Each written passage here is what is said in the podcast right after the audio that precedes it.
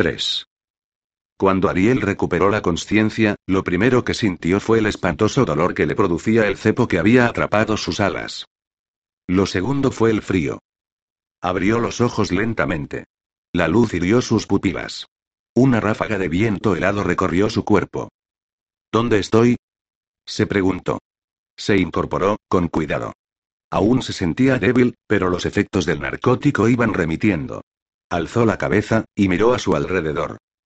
Ante ella, bajo una tenue luz crepuscular, se extendía un paisaje árido y brumoso que llegaba hasta el mismo horizonte. La piel de la tierra era pura roca, pedregosa y yerma, y solo los picachos retorcidos y puntiagudos de la cordillera alteraban aquel panorama desolador. Ariel se estremeció. No había nada vivo en aquel lugar, por más que el viento, que silbaba furiosamente en sus oídos, se esforzase por ser considerado como tal. Ariel frunció el ceño. No conocía aquel lugar. En sus 17 años de servicio en Karish había recorrido todo el reino, y no recordaba haber visto nunca un paisaje semejante. ¿Por qué me han traído aquí? se preguntó. Era muy consciente de que no había salido de la celda por su propio pie, Después de pensarlo un poco, supuso que María había decidido enviarla lejos para que no interfiriera en sus planes. Oh, pero no voy a quedarme aquí, se dijo el ángel. Tengo una misión que cumplir.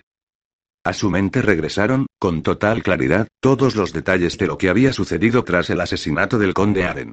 Cuando recordó al hombre que le había inutilizado las alas, un escalofrío recorrió su espina dorsal, y el cepo pareció oprimirla más. Ariel sintió el dolor con mayor intensidad, y no pudo reprimir un gemido. Tengo que salvar a María de las garras de esos miserables, murmuró. El sonido de su propia voz la reconfortó un poco. Probó a levantarse. Las piernas le temblaban todavía, pero no fue eso lo que hizo que Ariel cayese de nuevo al suelo con estrépito. El ángel intentó levantarse otra vez y se tambaleó. Comprendió entonces que, aunque las piernas parecían haber recuperado fuerzas, tenía dificultades para mantener el equilibrio ahora que no podía mover las alas. Suspiró. Se sentó de nuevo en el suelo y meditó sobre su siguiente movimiento. Estaba inválida y desarmada en medio de un desierto. De haber podido volar, su primera reacción habría sido elevarse muy alto en el aire para reconocer el terreno y averiguar en qué dirección quedaba Caricia. Ahora, no le quedaba más remedio que caminar. Suspiró de nuevo y, lentamente, se puso en pie. Trató de mantener el equilibrio. Después dio un par de pasos, titubeante. Cayó otra vez, magullándose las rodillas. Volvió a levantarse. Una y otra vez. Hasta que, por fin, logró acostumbrarse a caminar de aquella manera, sin poder utilizar sus alas para guardar el equilibrio. Porque, aunque las alas seguían allí, ahora no eran más que un peso muerto a su espalda. Entonces se detuvo para otear el horizonte. Poseía la clara visión que caracterizaba a todos los ángeles, y pudo distinguir una columna de humo que se elevaba en el horizonte, entre las montañas. Tambaleándose, se dirigió hacia allá. La noche cayó sobre ella cuando alcanzaba la base de la cordillera. Era una noche oscura, sin estrellas. Ariel tuvo que renunciar a seguir caminando. Se sentó al abrigo de una enorme roca, se envolvió en su delgada túnica blanca y se hizo un ovillo sobre el suelo, tiritando. Hacía mucho frío, y el cepo no le permitía pegar las alas al cuerpo para envolverse en ellas y entrar así en calor. Temblando de frío, Ariel se sumió en un sueño ligero. Sin embargo, sus sentidos seguían alerta. Si alguien se acercaba, por mucho cuidado que pusiese en ir con sigilo, estaría despierta mucho antes de que lograse llegar hasta ella. Horas más tarde, un trueno la hizo levantarse de un salto, instintivamente, antes incluso de poder despertarse del todo. Cuando se hizo cargo de la situación, el hecho de seguir sola no la tranquilizó lo más mínimo.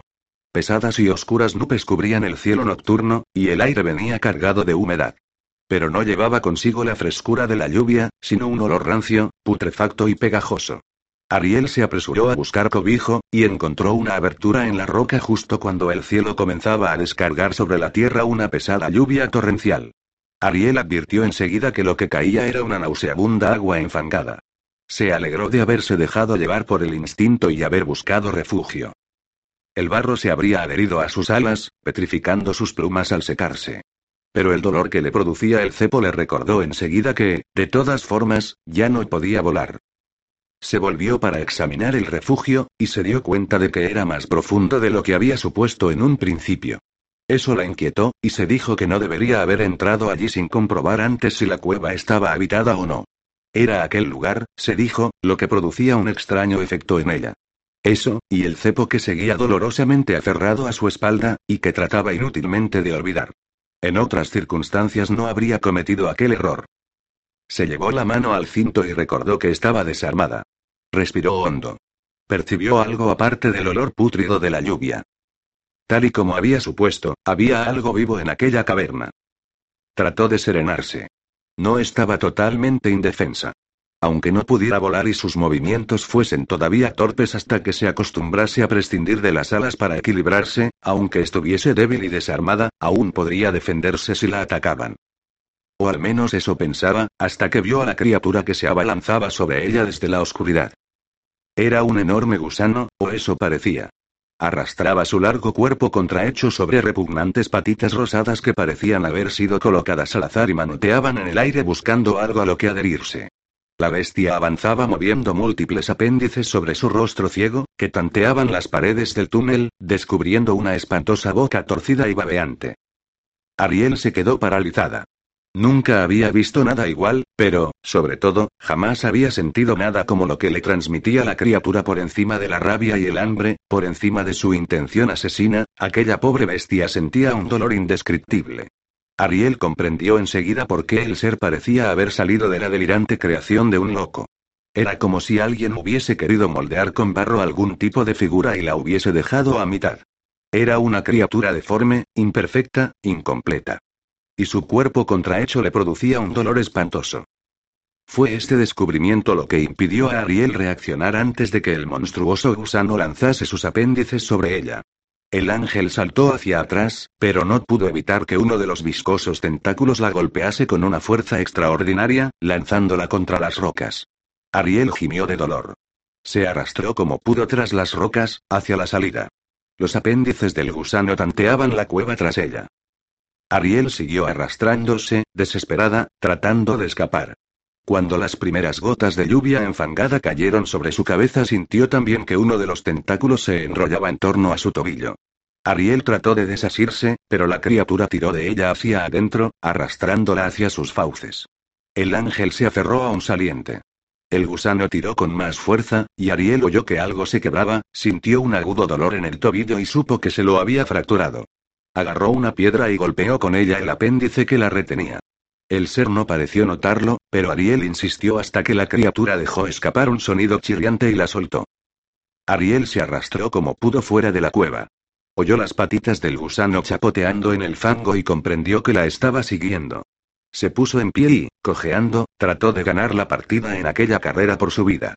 El gusano era lento y pesado, pero ella no podía correr mucho más, y supo que, si no hacía algo, pronto la alcanzaría. Tropezó y cayó sobre el barro, pero no se detuvo. Siguió arrastrándose hasta que sus manos toparon con una formación rocosa. Alzó la cabeza y se vio al pie de una montaña. Comenzó a trepar hacia arriba, y siguió haciéndolo sin mirar atrás, y no se detuvo cuando las rocas desgarraron su túnica embarrada, ni cuando sus dedos y rodillas comenzaron a sangrar. Solo cuando sus manos resbalaron y ella cayó sobre una roca plana, agotada, se concedió un momento de descanso. No necesitó mirar para saber que la criatura ya no la perseguía. Ariel respiró profundamente. La lluvia seguía cayendo pesadamente sobre ella, estaba herida, sucia, cansada y hambrienta, pero, por lo menos, seguía viva. ¿Qué clase de ser era ese? se preguntó, con un estremecimiento. ¿Y qué clase de lugar es este? Alzó la cabeza para mirar a su alrededor. La densa cortina de lluvia dificultaba la visibilidad, pero Ariel llegó a distinguir un destello luminoso un poco más allá. Se levantó y, cojeando, lo siguió. Se trataba de un fuego. El ángel vio también las cuatro figuras que se sentaban en torno a él, al abrigo de un saliente rocoso que protegía la llama de la lluvia. Respiró, aliviada, y se acercó. Eran tres hombres y una mujer. La vieron llegar desde la oscuridad, y la observaron con desconfianza. Ariel trató de erguir sus alas, pero el cepo se lo impidió. De todas formas, estaban cubiertas de barro y no presentaban, ni mucho menos, un aspecto tan imponente como de costumbre. Saludos, dijo ella. Los otros no respondieron. Seguían mirándola inquisitivamente, pero hacía falta mucho más que eso para que Ariel se sintiese incómoda. Saludos, repitió. Me llamo Ariel, y agradecería que me reservaseis un lugar seco y caliente junto al fuego, para que pueda descansar y curarme de mis heridas. Los cuatro reaccionaron por fin. Dos de ellos cruzaron una rápida mirada, el tercero clavó los ojos en ella descaradamente y la mujer esbozó una sonrisa socarrona. ¿Qué nos vas a dar a cambio? Preguntó el que parecía ser el líder, un individuo de barba trenzada y sonrisa desdentada. Ariel se mostró desconcertada. Nadie le había pedido nunca nada a cambio de un poco de hospitalidad. Todos sabían que los ángeles luchaban por el bien y la justicia, y algunos supersticiosos pensaban que traían buena suerte. Allá donde iba, los hombres se sentían muy honrados de poder alojarla en su casa, y las mujeres le pedían que bendijese a sus bebés. Estudió con más atención al grupo, y se dio cuenta de que parecían de todo menos honrados. Vestían ropas hechas jirones, llevaban los cabellos largos y desgreñados y, aunque exhibían armas toscas, todas de madera, sus ojos tenían un brillo siniestro y sonreían de forma aviesa. Quizá no me he explicado bien, dijo con más frialdad. Os he pedido que me acojáis esta noche. Avanzó para que la luz de la hoguera bañase su figura, pero lo hizo cojeando, y su entrada no fue demasiado triunfal. Sin embargo, apreció por el cambio en sus expresiones que ellos ya habían reparado en sus alas. Tal vez tú no nos hayas entendido, replicó uno de los hombres, sin dejar de mirarla con un brillo calculador en sus ojos. Te hemos preguntado qué nos vas a dar a cambio. No tengo nada que daros. Por eso pido. Déjala que se acerque, interrumpió el líder, con una sonrisa. Pero, Yuba. No vamos a dejar a la pobre dama abandonada a su suerte bajo esta tormenta, ¿verdad? replicó el llamado Yuba, con una siniestra sonrisa. La mujer lanzó una carcajada despectiva, y Ariel estuvo a punto de replicar que ella no era ninguna pobre dama y no estaba en absoluto abandonada a su suerte, pero se mordió la lengua y avanzó hasta situarse junto al fuego. Fingió que no se daba cuenta de las miradas que aquellos individuos dirigían a sus alas, ahora sucias de barro. Parece que no te las arreglas bien aquí, comentó la mujer. Ariel le dirigió una breve mirada, pero no dijo nada. ¿Siempre eres así de engreída? No soy engreída, dijo ella suavemente. Soy un ángel. Soy como soy. La mujer se rió otra vez. Pero entonces, Ariel se enderezó como movida por un resorte. Alguien había tocado sus alas. Se volvió rápidamente y vio que dos de los tres hombres estaban tras ella. Sintió que la mujer se levantaba también y se acercaba a ella. Ariel respiró hondo. Había bajado la guardia porque estaba cansada y herida, y ahora la habían rodeado y empuñaban sus armas garrotes, estacas y flechas. No te muevas, dijo uno de ellos entre dientes, ¿quién eres? Ya te lo he dicho, respondió ella. Soy un ángel. Razón de más para que la matemos, gruñó otro. ¿Estás loco? replicó Yuba. El rey de la ciénaga pagará muy bien por una criatura como esta. Eso si no se escapa antes volando con sus alas. Pero no puede moverlas, intervino otro, ¿no te has dado cuenta?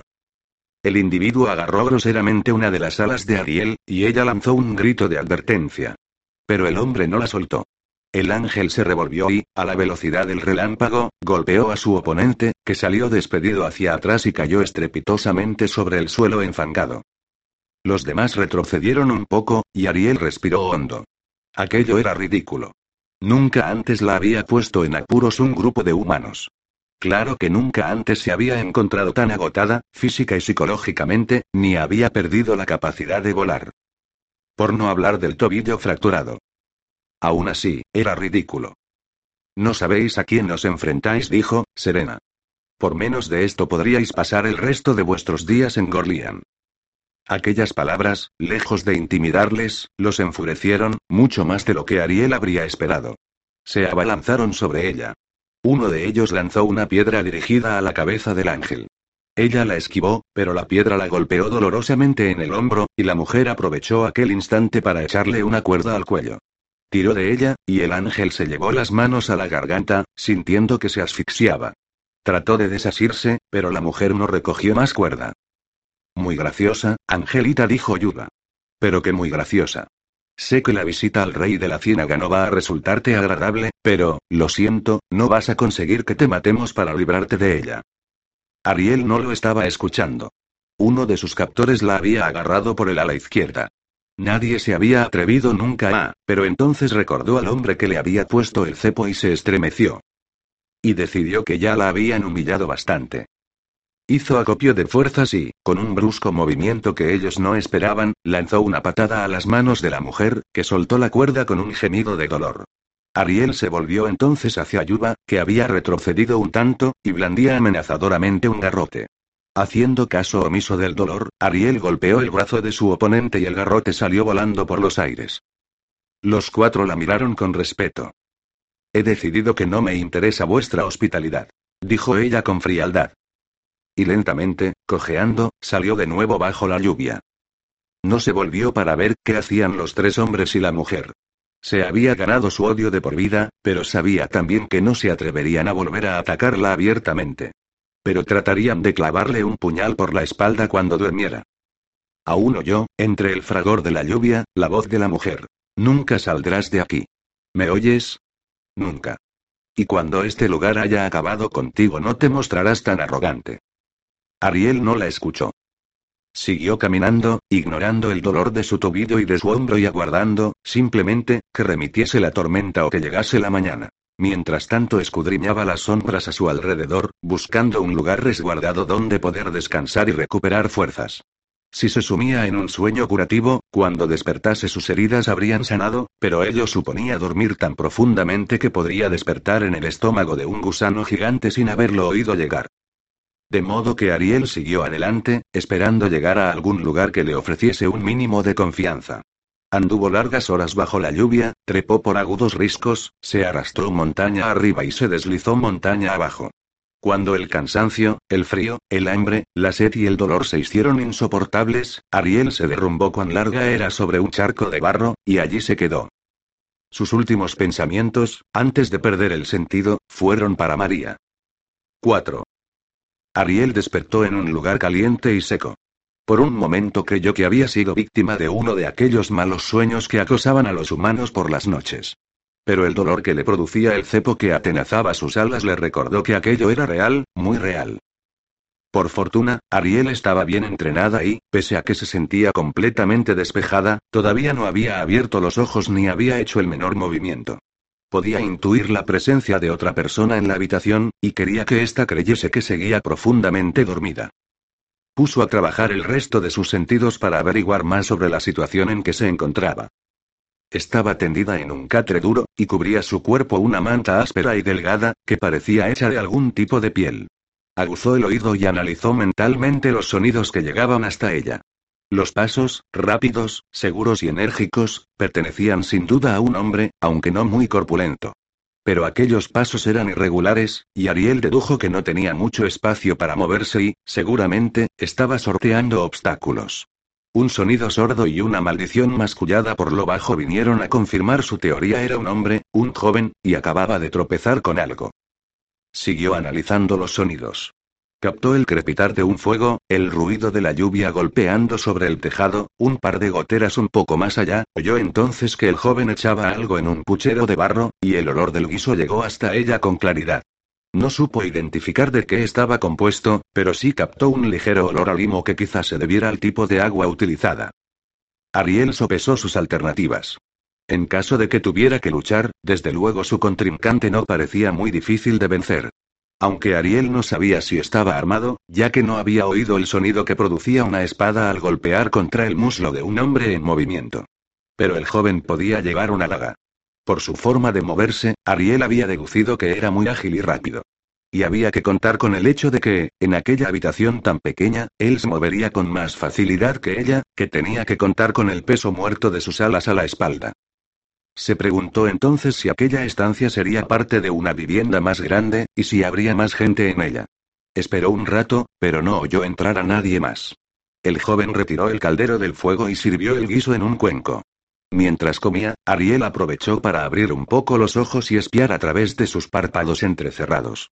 Descubrió que se hallaba en una chabola fabricada a base de restos y desechos, y que la minúscula habitación estaba llena de objetos diversos de madera y arcilla. Pero, sobre todo, se fijó en el joven que comía sentado en el suelo con las piernas cruzadas.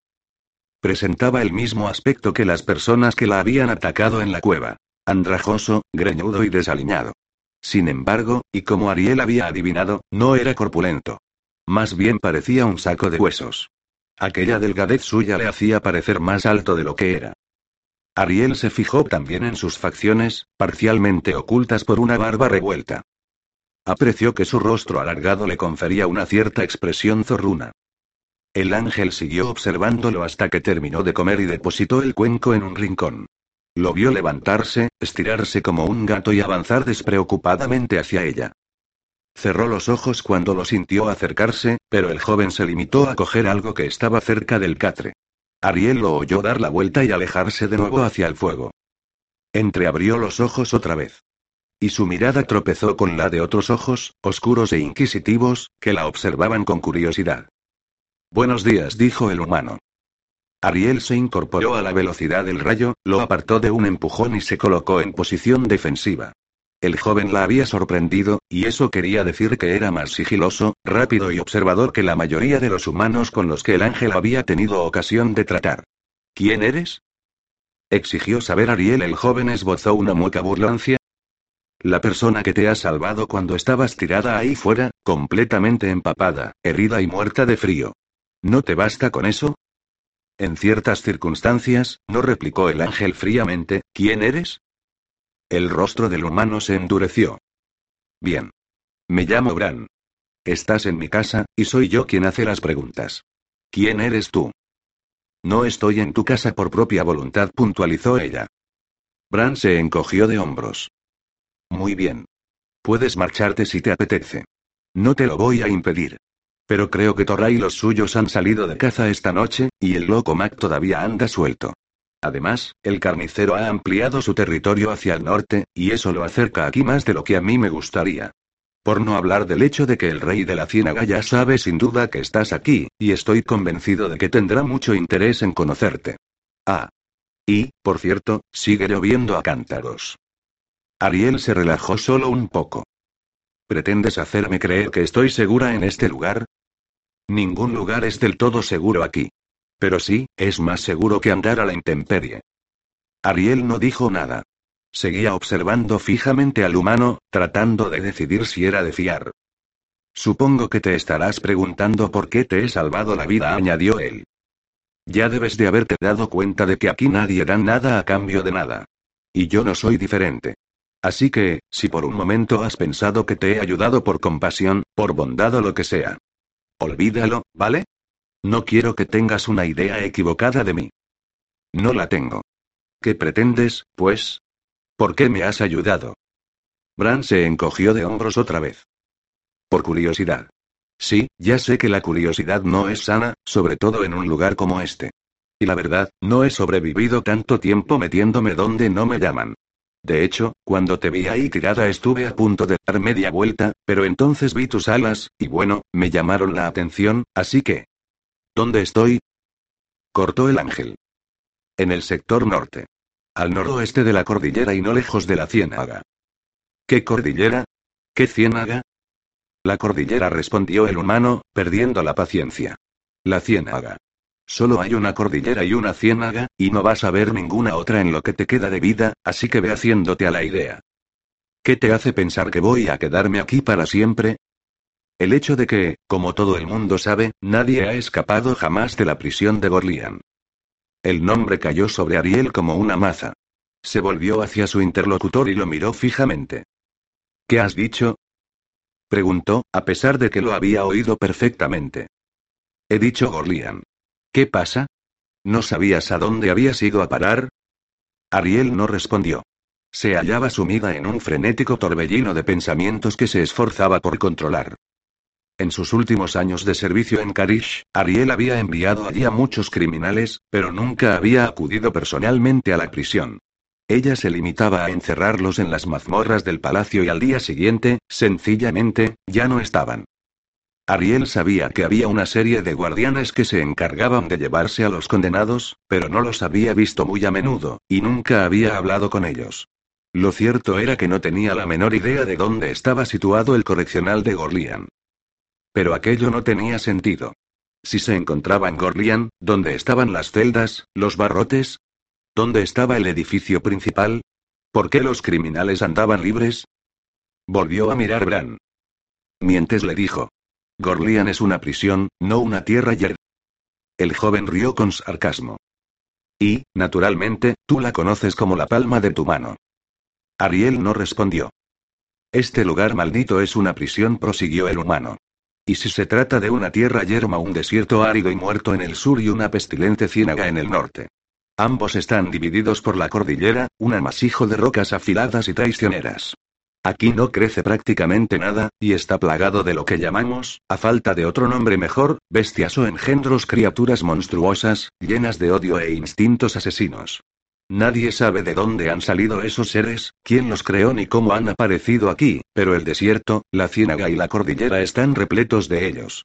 Nuestra relación con ellos es simple o nos los comemos, o se nos comen. Ariel evocó su encuentro con el gusano de la caverna y reprimió un estremecimiento. Vivimos como salvajes, concluyó Bran. Somos los desechos de la sociedad, y ya nadie se acuerda de nosotros. Ahora ya no podemos robar, matar ni estafar a la gente decente, nos robamos, matamos y estafamos entre nosotros. En nuestra lucha por la supervivencia aprendemos a no confiar en nadie. Las alianzas son breves y acaban por ser traicionadas en favor del provecho propio. Al final, solo sobreviven los más fuertes y los más listos, y no por mucho tiempo.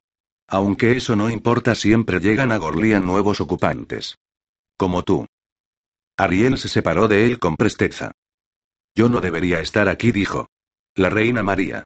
No pronuncies ese nombre aquí, advirtió Bran. No lo hagas, a no ser que sea para maldecirlo. Ella fue quien creó esta prisión. Para castigar a los criminales. Los ojos del humano brillaron peligrosamente, y asomó a su rostro una torcida sonrisa. ¿De veras? ¿Tienes idea de cuánta gente inocente ha terminado sus días aquí? No. Cualquiera que ose interponerse en el camino de la reina María se encontrará en Gorlian antes de que se dé cuenta. Ariel no pudo evitar acordarse de Kendall. Se preguntó cuánto tiempo habría durado el joven bardo en aquel lugar. Se levantó, decidida, y se encaminó a la puerta. ¿A dónde vas? Voy a salir de aquí. Estás loca. No se puede salir de aquí. Hizo una pausa y echó un vistazo a las alas de Ariel. Aunque tal vez volando. Ya no puedo volar, replicó ella secamente, pero saldré de aquí. Guíame hasta los vigilantes de la prisión. No hay vigilantes. Nadie cuida de este lugar. ¿No me has escuchado? Nos arrojan aquí y luego nos olvidan. Pero no se puede escapar. Los límites de Gorlian. No pueden traspasarse. Muchos lo han intentado antes que tú, pero ninguno de ellos lo ha logrado. Ellos eran humanos, replicó ella suavemente. Ya he visto que tú no lo eres. Pero, ¿qué te hace pensar que eres mejor que nosotros? Te he rescatado ahí fuera, y soy un humano. Estaba herida, replicó Ariel. Ya no lo estoy. ¿Pueden hacer eso los humanos? El joven abrió la boca para replicar, pero clavó su mirada en ella y descubrió que todas sus heridas se habían curado espontáneamente. La observó de pies a cabeza mientras ella recorría la estancia con la mirada, buscando ropa de abrigo y algún arma que pudiera servirle. Ya sé que eres, dijo finalmente. Eres un ángel. Ariel no vio la necesidad de responder. Y solo he oído hablar de uno, prosiguió Bran. El ángel guardián de la reina María. Eres tú, ¿verdad? Ariel se volvió hacia él, señalando unas pieles que colgaban de un saliente de la pared. ¿A qué animal pertenecían? A un engendro con dos cabezas mal puestas. Pero, escucha. Ariel se apartó de la piel con repugnancia y salió de la chabola sin una palabra. El humano soltó una maldición entre dientes y salió tras ella. Fuera, la lluvia había amainado, pero el paisaje seguía siendo igual de desolador. Ariel avanzó decidida. Le costaba creer que María tuviese conocimiento del horrible lugar al que enviaba a sus criminales. Sin duda algunos de ellos merecían tal suerte, pero, como había dicho Bran, otros. Ariel sacudió la cabeza. Eran aquellos hombres oscuros, como el individuo que le había colocado el cepo en las alas, ya fuesen nigromantes, monjes tenebrosos o adoradores de las sombras, los que sin duda ejercían una mala influencia sobre su protegida. Y ella, Ariel, no había sabido verlo a tiempo, pero todavía podía enmendar su error. Tan solo debía salir de allí, regresar a Caricia, sanear el reino y devolver a María a la senda del bien. Tan solo. Si eres realmente el ángel de la reina María, no serás bien recibida aquí, dijo la voz del humano tras ella. Ariel no contestó. Tu reina ha arruinado la vida de todos los hombres y mujeres de Gorlian, insistió el joven. Todos querrán verte muerta. No voy a quedarme aquí mucho tiempo. Su interlocutor se encogió de hombros. Como quieras. Puedo llevarte a los límites de Gorlian para que lo veas por ti misma. Ariel se volvió hacia él. ¿Y qué me pides a cambio? Bran sonrió. Vas aprendiendo, comentó. Te lo explicaré como has podido observar, no soy muy corpulento. Y, sin embargo, llevo ya mucho tiempo aquí. He logrado sobrevivir gracias a mi astucia, y al hecho de que hasta ahora he ido por libre, pero me las he arreglado para que todo el mundo me conozca. Aunque lo cierto es que yo los conozco a todos mejor de lo que ellos se piensan, sonrió. Me valgo de ello para seguir tirando. Ve al grano, dijo Ariel. Hablas demasiado. Las noticias corren rápido en Gorlian, prosiguió él. Ya sé que diste una paliza a los chicos de Yuba. Una contra cuatro y saliste ganando. Eso significa, Ángel, que tienes problemas. Yuba querrá vengarse y, por otro lado, el rey de la ciénaga estará interesado en tenerte controlada. Puede que seas buena, pero no durarás aquí si los tienes a todos contra ti. Lo que te propongo es lo siguiente, yo te enseño a sobrevivir en Gorlian y te llevo hasta los límites de la prisión. Si encuentras una manera de escapar, me llevarás contigo. Si no. Digamos, simplemente, que me deberás un favor. ¿Te basta con eso? ¿Cómo sabes que cumpliré mi parte del trato? Sé pocas cosas de los ángeles, pero sí sé que tenéis un alto sentido del honor y del deber, sonrió de nuevo. Si es cierto todo lo que dicen de vosotros, no me extraña que María se haya deshecho de ti. Lo que no me explico es por qué hemos tardado tanto en verte por aquí. Ariel ignoró el comentario. De modo que, si no logro salir de aquí, te deberé un favor. ¿Qué entiendes por eso? Es mi manera de sobrevivir. Siempre sé lo que necesita la gente y dónde conseguirlo. La mayor parte de la gente de aquí está en deuda conmigo. Pero ellos no te devolverán el favor. El humano movió la cabeza. Algunos me consideran imprescindible según para qué cosas. No solo sé lo que necesita la gente, sino también. Y esto es lo más importante. Secretos que no estarían dispuestos a contar puntos vulnerables, planes, estrategias, escondrijos. Utilizo la información a mi favor. Regateo. Hago tratos. Estafas y extorsionas, comprendió el ángel, mirándolo asqueada. Nuevamente, Bran se encogió de hombros. Si tienes un mínimo sentido del honor, no necesitaré estafarte a ti también. Creo que lo que te he propuesto suena razonable. ¿Qué dices? Ariel meditó. Sentía que se rebajaría si aceptaba colaborar con un embaucador como aquel, pero tuvo que reconocer que se hallaba en un mundo extraño y debía sobrevivir en él. Para regresar junto a María. Se volvió hacia el humano y le tendió la mano. Acepto. Él sonrió, y se la estrechó. No te arrepentirás. A propósito. Todavía no conozco tu nombre. Me llamo Ariel. 5. Esto es ridículo, declaró Ariel, irritada. No pienso inclinarme ante alguien que se hace llamar el rey de la ciénaga. Bran suspiró, con infinita paciencia. Llevaban un par de días viajando hacia el norte a través del pantano. El ángel había seguido dócilmente al humano por logazales pestilentes sin una sola protesta, y no había cuestionado sus decisiones en cuanto a la ruta a seguir. Cuando les había salido al paso algún engendro especialmente violento, Ariel había despejado el camino con rapidez y eficacia. Para ser un ángel de delicadas alas blancas, no se las arreglaba mal en la ciénaga. Había reconvertido su maltratada túnica en unos pantalones que le llegaban por encima de la rodilla, y avanzaba con decisión, ignorando deliberadamente el hecho de que arrastraba sus alas por el lodo maloliente. Interiormente, Bran aplaudía su coraje. Pero había un punto en el cual él y Ariel no estaban de acuerdo. Desde el primer día, el ángel había notado que alguien vigilaba sus pasos. No era difícil detectarlo, puesto que no parecía muy preocupado por esconderse, aunque nunca daba la cara en ocasiones era un susurro entre los matorrales. Un poco más allá, a veces, una huella que nadie se había molestado en disimular, y, de vez en cuando, incluso, se podía apreciar una figura lejana que los observaba desde lo alto de un promontorio. Es la gente del rey de la ciénaga, explicó Bran cuando Ariel le llamó la atención al respecto. Estamos en su territorio. Pero no te preocupes, no nos atacarán. Me conocen. Esperarán a ver qué hacemos. ¿Nos dejarán cruzar la ciénaga? Nos dejarán llegar hasta el rey. Todo el que quiera atravesar sus dominios debe pedirle permiso primero. A Ariel aquello le había parecido bastante razonable. Aunque no la seducía lo más mínimo tratar con el líder de un atajo de criminales, reconocía que, en aquel lugar, ella era la recién llegada. Pero, cuando Bran especificó en qué consistía aquello de pedir permiso, Ariel se rebeló. Yo solo sirvo a mis superiores y a mi protegida, declaró. Piensa un poco, replicó Bran, molesto. Él es quien controla el cotarro aquí. Lo mejor que puede hacer cualquiera que llegue nuevo a Gorlian es presentarle sus respetos inmediatamente y jurarle fidelidad. ¿Qué puede saber un criminal sobre juramentos de fidelidad? Dijo Ariel, desdeñosa. Bran sonrió inquietantemente. Solo es una manera de controlar a la gente que llega.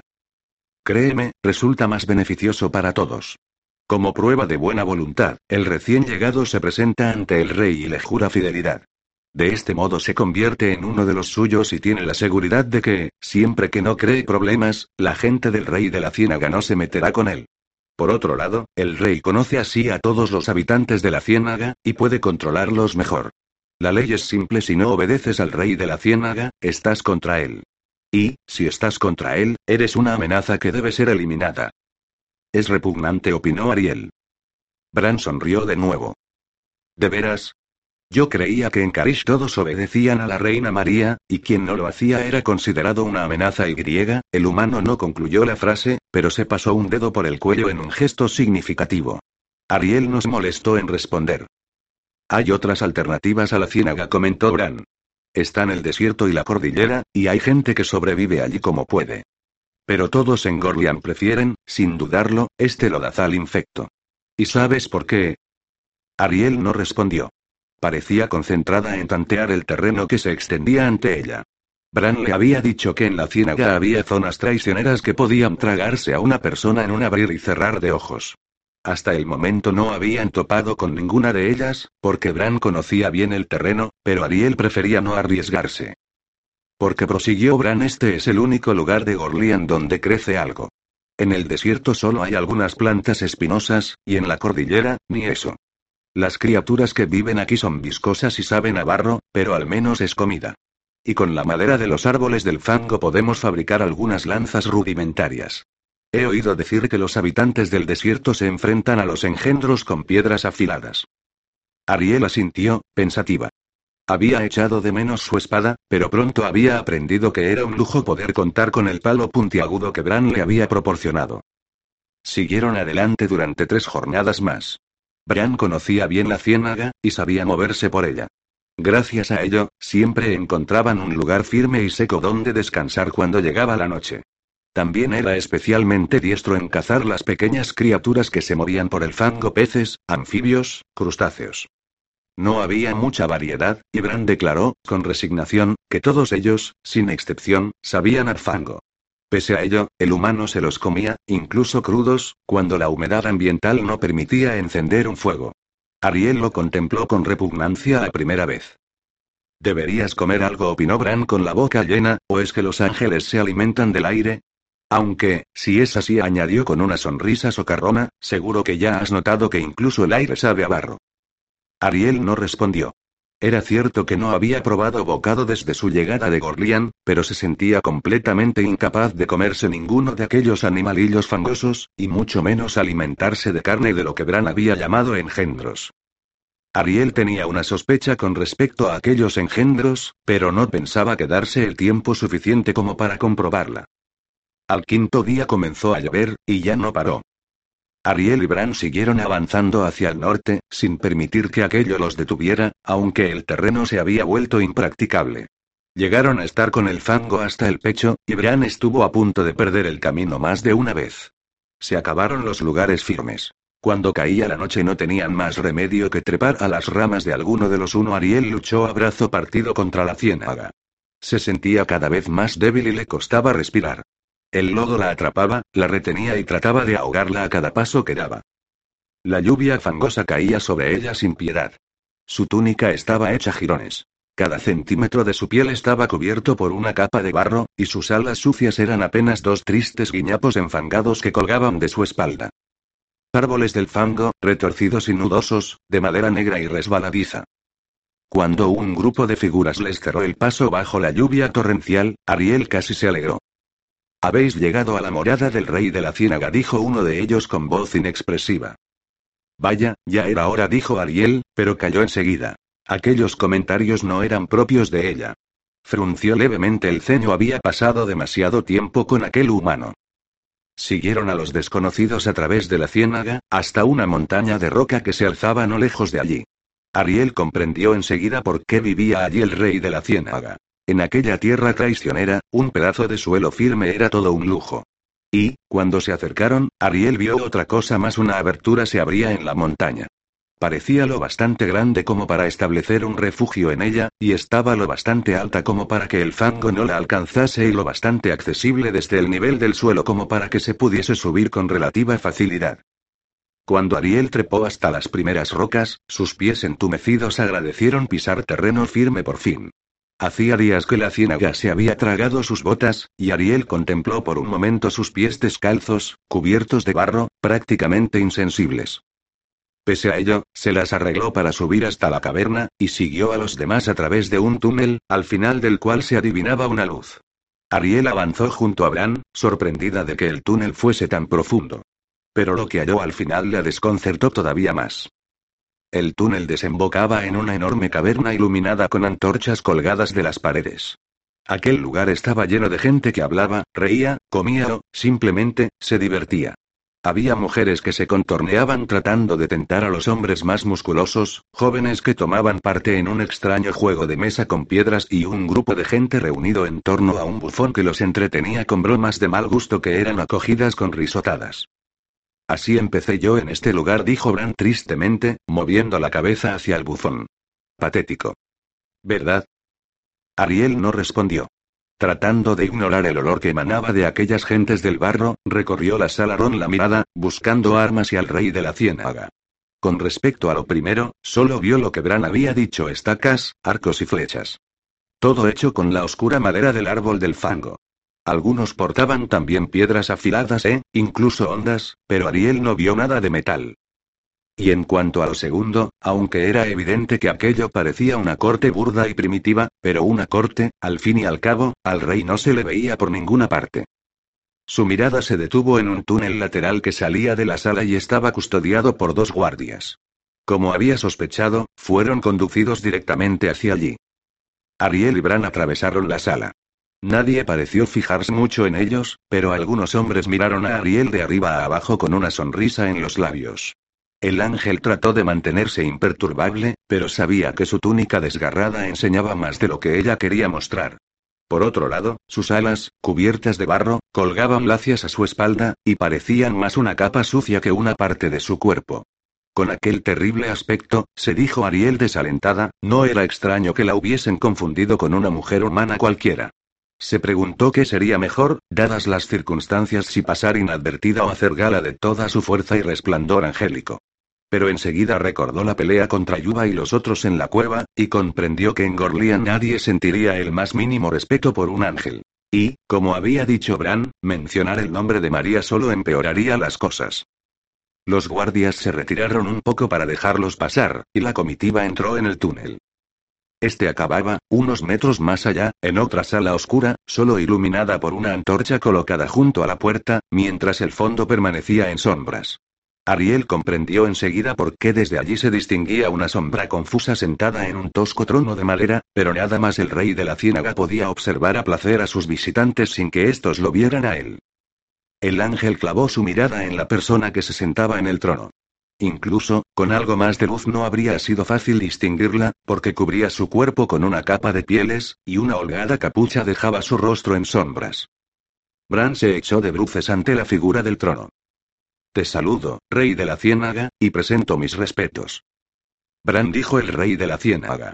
Su voz sonaba profunda y gutural, casi como un gorgoteo. ¿Qué has hecho esta vez, sabandija? Pido permiso para atravesar vuestros dominios junto con mí. Un compañera. ¿Te refieres a esta mujer que no se inclina ante mí? Ariel captó un tono amenazador en su voz y sintió que él la miraba, pero se limitó a devolverle la mirada. Es una recién llegada, señor. Todavía no conoce. Me sorprende que alguien como tú, con una lengua tan larga, haya olvidado mencionarle las normas de la ciénaga. Lo cierto es que sí, se lo mencioné, pero ella. Se encuentra todavía traumatizada y griega, bueno, ya sabéis cómo son estas cosas la dama inocente que es condenada a un terrible destino en Gorlian. Ella todavía no sabe algunas cosas que para todos nosotros son. Ve al grano, sabandija. ¿Qué quieres, y qué ofreces a cambio? Señor, la dama insiste en que puede escapar de Gorlian. Todos en la sala se rieron a carcajadas. Ariel no cambió la expresión de su rostro. Bran esperó a que el rey de la ciénaga le concediera de nuevo su atención, y entonces prosiguió. Me propongo acompañarla hasta los límites de la prisión, para que lo vea con sus propios ojos. Por ello solicito paso franco por. Eso ya lo has dicho. ¿Qué ofreces a cambio? La ofrezco a ella, señor. Esta vez sí, Ariel reaccionó. Cuando se recuperó del desconcierto inicial, taladró a Bran con la mirada y tensó los músculos, dispuesta a luchar por su vida y su libertad. Pensó que no debería haber confiado en Bran, pero ya era tarde para lamentarlo. Él pareció sentir su cólera, porque le dirigió una mirada tranquilizadora. Cuando hayamos regresado de nuestro viaje, concluyó, la dama se dará cuenta de que es inútil tratar de escapar, y yo mismo me encargaré de que os rinda pleitesía. ¿Por qué retrasarlo? Que lo haga ahora. De lo contrario, morirá. Todavía no está dispuesta a hacerlo, señor, pero lo hará cuando se dé cuenta de que todo intento de fuga es imposible. Y sería una lástima que perdieseis a una luchadora tan buena como ella. Os garantizo que, si nos dejáis proseguir nuestro viaje, no os arrepentiréis. Ariel se relajó solo un poco, y tuvo que admitir, a regañadientes, que Bran era muy hábil. Si el rey de la ciénaga aceptaba el trato, ellos tendrían vía libre para llegar hasta los límites de Gorlian, y todo ello sin necesidad de que Ariel tuviese que inclinarse ante aquel misterioso individuo. ¿Buena luchadora? repitió el rey de la ciénaga. Ella puso en apuros a Yuba y su grupo la semana pasada. Ah. La voz gutural pareció de pronto más interesada, y Ariel sintió que la figura del trono la contemplaba con más atención, ¿de veras? Sin armas de ninguna clase, reiteró Bran. Al fin y al cabo, es una recién llegada.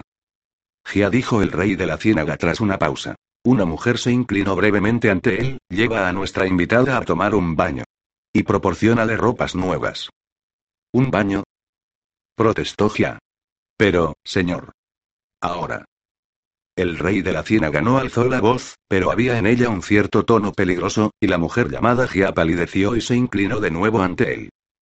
Ariel la siguió por otro largo pasadizo hasta una cueva un poco más apartada, cuya entrada estaba cubierta por una gruesa piel que colgaba sobre ella a modo de cortina. Allí había un tonel de agua pardusca. Báñate, dijo Gia bruscamente. Volveré dentro de un momento con la ropa. Ariel se quedó sola. Miró el agua. En Caricia jamás se le habría ocurrido beber de un líquido como aquel, pero el agua que traía Bran en sus odres no era muy abundante, y tampoco era mucho más clara que aquella. Ariel suspiró. Antes de meterse en el agua, bebió dos o tres largos sorbos. Descubrió que ya no torcía el gesto instintivamente ante el sabor del barro. Se dijo a sí misma, estremeciéndose, que si continuaba allí mucho tiempo más acabaría por comer ranas crudas, como hacía Bran. Echó un breve vistazo a la piel de la entrada, que no se había movido. Ariel no confiaba en aquel rey de la ciénaga, y sabía que aquel no era el mejor lugar para tomar un baño, pero la tentación era demasiado fuerte. Se quitó los restos de su túnica y se metió en el agua. Estaba fría. El ángel apretó los dientes y procedió a quitarse el barro de la piel, las alas y el cabello, con la ayuda de los jirones de su túnica. Cuando terminó, el agua se parecía mucho a los lodazales por los que se había arrastrado en la ciénaga.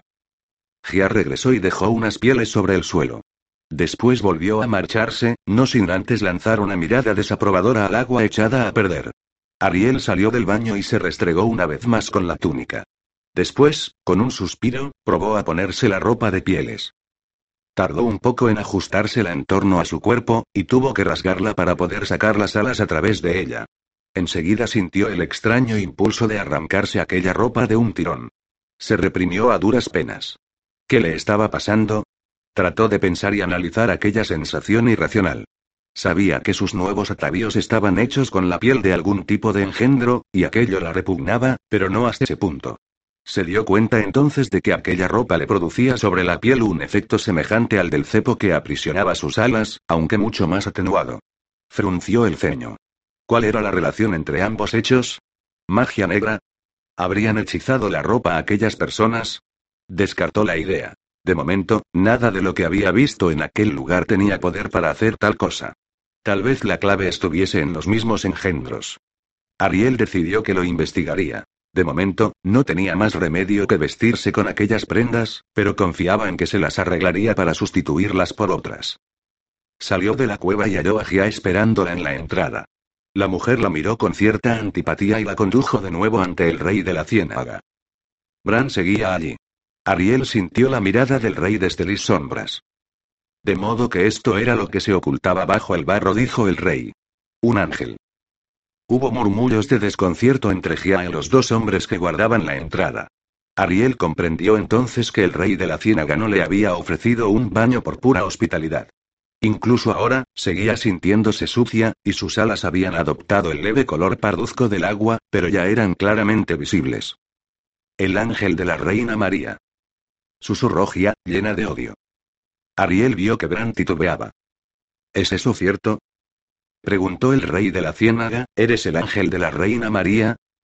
Lo era, dijo Bran, antes de que Ariel pudiese contestar. Pero Ariel se rebeló contra ella, y la reina la castigó. Le ha inmovilizado las alas, y no puede volar. Ahora es una de los nuestros. Ella nunca será uno de los nuestros, dijo Gia con desprecio. Eso lo decidiré yo, dijo el rey de la ciénaga. He oído hablar de ti, Ariel. Muchos de los míos están aquí por tu causa. Pero, si fueron tan estúpidos como para dejarse coger, es su problema, no el mío. Muy bien, podéis atravesar la ciénaga. Pero no os olvidéis de pasar a visitarme cuando regreséis. No vamos a regresar, dijo Ariel a media voz. El rey de la ciénaga rió por lo bajo. Oh, lo haréis. Estoy seguro de que lo haréis.